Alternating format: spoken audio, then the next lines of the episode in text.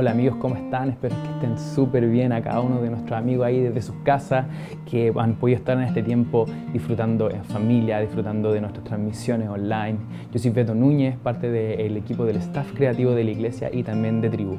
Y hoy quiero traerte una palabra en este devocional del día de hoy que ha estado inquietándome en estos últimos meses. Y la palabra es sobre el primer mandamiento eh, más importante que como, recuerdan en la palabra, eh, sale Jesús, nos dice que ama, tú, ama a Dios por sobre todas las cosas y ama a tu prójimo como a ti mismo. Y nos dice, ninguno de estos dos es más importante que el otro. Los dos tienen la misma importancia, pero si se dan cuenta en el detalle de que esta palabra que nos está diciendo Jesús es el orden. Ama a Dios por sobre todas las cosas y ama a tu prójimo como a ti mismo. Tenemos que amar a Dios por sobre todas las cosas para poder amar a nuestro prójimo de una manera correcta, de una manera sana, de una manera divina. Eh, y por eso quiero traer eh, de cómo podemos amar a Dios por sobre todas las cosas en este tiempo. Se me vino a la cabeza eh, durante todo este tiempo la palabra que sale en Apocalipsis 2, 4, cuando está Jesús en esta imagen que está caminando por los siete candeleros que son las siete iglesias. Y a la primera iglesia le dice, yo sé que has hecho muchas cosas en mi nombre, que eh, Jesús reconoce su arduo trabajo a esta, a esta iglesia que le está hablando, que ha hecho muchas cosas en su nombre, pero también dice, tengo algo contra ti, que has dejado tu primer amor. Ahora, desmistificando esto, no es como Jesús retando a, este, a esta iglesia, sino haciéndole una invitación. Y lo que está diciendo la palabra en profundidad, Jesús le está diciendo a esta iglesia, yo sé que has trabajado mucho por mí, pero te extraño, extraño pasar tiempo contigo. Extraño esta posición en donde tú estás íntimamente conmigo. Entonces yo quiero hacer este llamado a poder cultivar este primer amor, a poder retomar este primer amor, esta intimidad con Dios, a que tú te puedas enamorar de Jesús aún más, a poder intimar con Él en oración, en adoración, ahí en tu casa.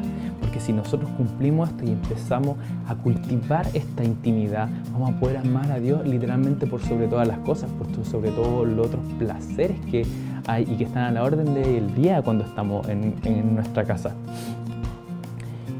Y esta, esta exhortación, más que ser un reto, como le dije anteriormente, es una tierna invitación. Y la forma en que Jesús nos muestra de, cómo poder volver a este primer amor es súper simple.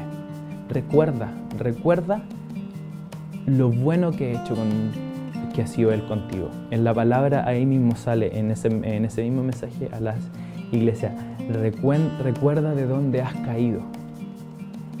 Jesús nos está hablando de que, oye, mira, recuerda el lodo. No, sino que recuerda de dónde yo te he sacado, recuerda lo que he hecho por ti, recuerda cómo yo te he sacado, cómo te he librado, cómo te he ayudado. Entonces yo te quiero hacer esta invitación para el, día de hoy, que puedas estar ahí en tu, en tu tiempo de intimidad, en tu tiempo de oración y empieza a recordar lo bueno que ha sido Dios contigo, cómo Dios ha trabajado en tu vida, ha orado, como esas oraciones que pensaste que nunca iban a ocurrir o esa, esa intercesión, esa veces que intercediste, que ayunaste y que pensaste que no se iban a cumplir y se cumplieron, recuerda esos momentos, recuerda cuando Dios te liberó, cuando fue tu salvador, cuando fue tu libertador. Cuando nosotros empezamos a trabajar en esto, empezamos a recordar, porque la memoria es muy frágil, empezamos a reenamorarnos de Él, empezamos a entrar en esto mismo, a este primer amor. Entonces yo te quiero hacer esta misma invitación como hizo Jesús. Empieza a entrar, a cultivar este primer amor, recordando lo que Él hizo por, por ti. Alma mía, alaba al Señor y no olvide ninguno de sus beneficios, no olvide ninguno de sus beneficios. Así que te desafío hoy, recuerda, si quieres anota en un papel y ora todas las cosas buenas que hizo Dios contigo.